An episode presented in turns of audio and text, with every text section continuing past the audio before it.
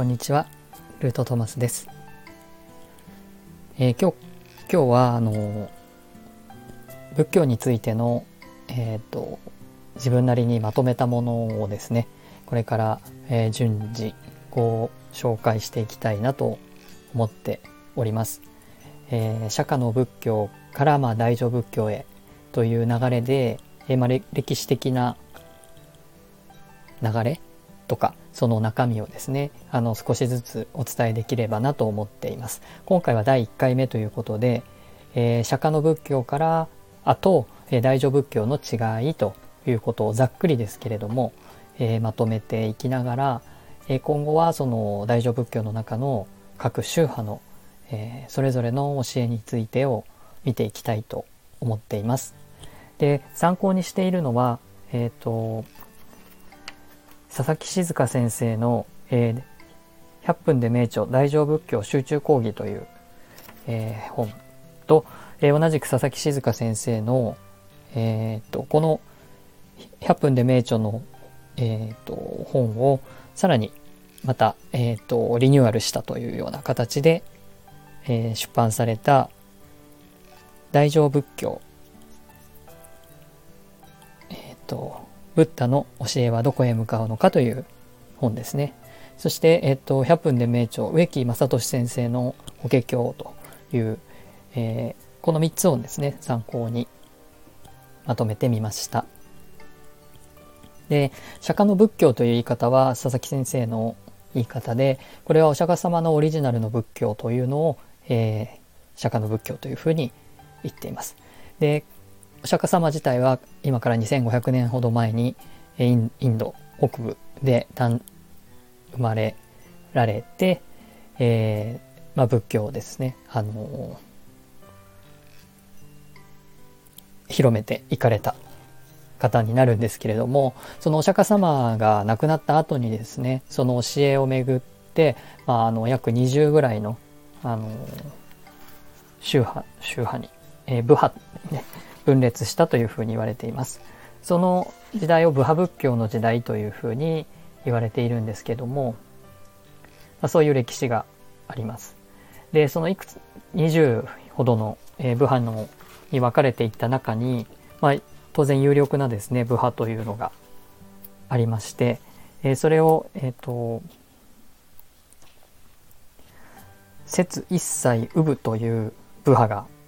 あったのだそうです。でこの部派はですねすごく権威主義的で資金も豊富でありえっ、とまあ、自分たちさえですねあの悟り、えー、下脱できればいいというようなあのこの後ねちょっとそのお釈迦様の仏教の中身に触れていくんですけども、まあ、そういうちょっと、えー、権威主義的なあの宗派がありましてその宗派を批判する形で、まあ、大乗仏教というのが誕生してくるという、まあ、順番になります。で、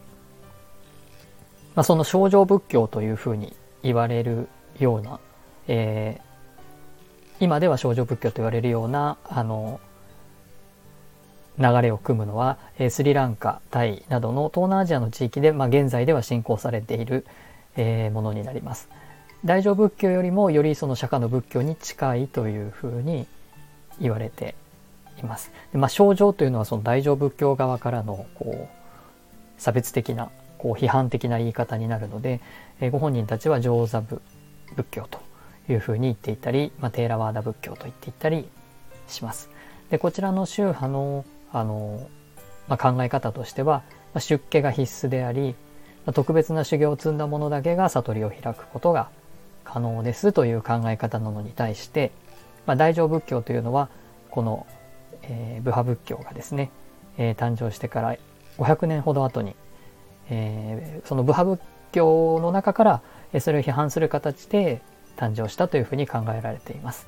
え中国朝鮮半島を経て、え日本など東アジアが中心に、え広がっており、えこちらは在家のままでも悟りに近づくことができその悟りはですねあの症状よりもはるかに優れているという考え方をしているものになります。で佐々木先生の考え方としてはこの大乗仏教はその釈迦のオリジナルの教えとは、えー、別物として日本や中国に伝わった、まあ、別個の宗教であるというふうに、えー、っと言えるんじゃないかというふうに、まあ、おっしゃってこのような考え方もあるということであのまあ、本当に全く内容が違うんだということをですねここでは押さえておきたいというふうに思います。でではですねあのその釈迦の仏教というのがどういう考え方だったのかっていうことをここでは簡単にまとめたいと思います。えー、っと出家してひたすら修行に励み苦しみの源である煩悩を消し去ることでしか人は真の安楽に到達することができないというのが釈迦の仏教の考え方というかお釈迦様の考え方です。でこの真の安楽っていうのは何なのかっていうと悟りを開いて涅槃に到達することこの仏教のですね難しいところはこの一つ一つの言葉が、えー、漢字の言葉が難しいところなんですけどじゃあ涅槃って何なのかっていうと自分の心の中の煩悩を全て断ち切り仏道修行によって、えー、輪廻を止め二度と生まれ変わらない世界に行くことが涅槃という考え方です。では輪廻というのは何なのかというと、えー、仏教ではこの世界は天人阿修羅、えー、畜生餓鬼地獄の6つの領域からなりあこの世界ですね。このまず宇宙と言ったらいいか。あらゆる生き物はこの6つの領域内で延々と生まれ変わり死に変わりを繰り返すと考えられました。で善行を積めばより良い世界に悪行を犯せば悪い世界に生まれ変わる。その延々と続く生と死を繰り返すことを輪廻というふうに言いました。でお釈迦様はこの生きることが苦しみであるためそもそもあの輪廻が続くことは永遠に苦しみが続くことを意味すると。いうことで二度と生まれ変わらない世界に入ることが最上の安楽というふうに考えました、まあ、生きることが苦しみであるという考え方を一切回復と言います。では何が輪廻をさせているのかというとですねこの、えー、輪廻をさせるのはこの業のエネルギーカルマですねえーと、そのエネルギーを作り出しているのが煩悩になるので、えー、自力で煩悩を消し去ることが修行の基本ですという考え方です。あの外部の神秘的な力に、まあ、救いを求めるのではなくと書いたんです。これが大乗仏教です。えっ、ー、と自分の力で道を切り開く救いの拠り所は自分自身自己鍛錬で煩悩を消し消すということがあの釈迦の仏教の基本というか根本にあります。自分の力というのがあの大事だっていう考え方というかそれ以外ないということです。でそれに対して、えー、外部の神秘的な力をよりどころとした大乗仏教ということで、えー、じゃあ大乗仏教の方はどうなのかっていうと、えー、大乗仏教もその二度と生まれ変わることのない涅槃をゴールというのは同じですが、えー、そこに至るための方法が異なっているのが大乗仏教です。外部にその助けてくれる超越者不思議なパワーが存在すると想定して、えー、自分の力ではなく外部の力を救いの拠り所というふうに考えました。えー、厳しい出家修行は不要、え、不思議な力とのしっかりとした関係性を築くことが重要お経とか仏様とかですねそういうものに、えー、との、えー、関係を築くことがまあ重要で、えー、外部の力で悟ることが可能というふうに考えました。え、在家しだから在家信者でも悟りの道を歩むことは可能という考え方になっていきました。なぜならですねそう自分の力だけを頼りにするということになると、えー、その、うん、条件というかそれができない人は救われないということになってしまうため、まあ、症状ということで批判をしたわけでより多くの人を救うということはですね、えー、在家であっても出家であっても、えー、皆あのー、救えるということで大乗という名前を名乗っているぐらいなので、まあ、そういうふうにしてですね、えーと、在家でも救われるんだということを言ったのがまあ、外部の力をによって在家でも救われるんだというふうに言ったのが大乗仏教でした。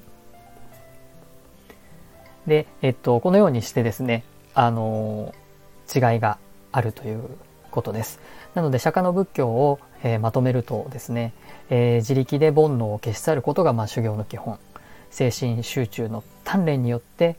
まあ、心の状態を把握し、まあ、こういうふうに表現すると非常に難しいんですけれども、まあ、実際にとても難しいことで、まあ、瞑想とかそういうことでやっていきいくことになります。その煩悩を一つずつ確実に潰していく。そのためにはやはり世俗の生活のスタイルを離れて修行だけに特化した生活要は出家生活に入ることがどうしても必要になるということです。で、えっ、と在家信者の善行は、えー、世俗的な家宝にしかつながらないと考えます。えー、在家者と出家者ではやはり、えー、目指す目標がにレベルの差がどうしても生じてしまうということですね。より厳しい状況に身を置かないと悟ることはできないというふうに考えたのが釈迦の仏教です。で、超越的や超越的な神秘性や不思議な救済者は存在しない。えー、苦しみが生じるメカニズムとそれを消すための修練方法の提示こそが、まあ、釈迦の仏教の本義であるということで、えーと、非常に厳しい、えー、ものではあるんだけれどもそれぐらい、えー、しないとやはり、えー、下脱涅槃へと向かうことはできないというふうに考えました。一方大乗仏教の方はあのどのように、えー、するかというと様々な仏を病いお経を唱え日々の善行が悟りのエネルギーにつながるというふうに考えました。えー、在家であっても出家者であっても全ての信者が悟りという同じ目標に向かっていくというふうに考えます。その日々の、善行のエネルギーがですねそのまま悟りのエネルギーへとつながっていくというふうに考えたのが大乗仏教でした。このような違いがあるというところで今回は終わりです。最後までお聴きいただきありがとうございました。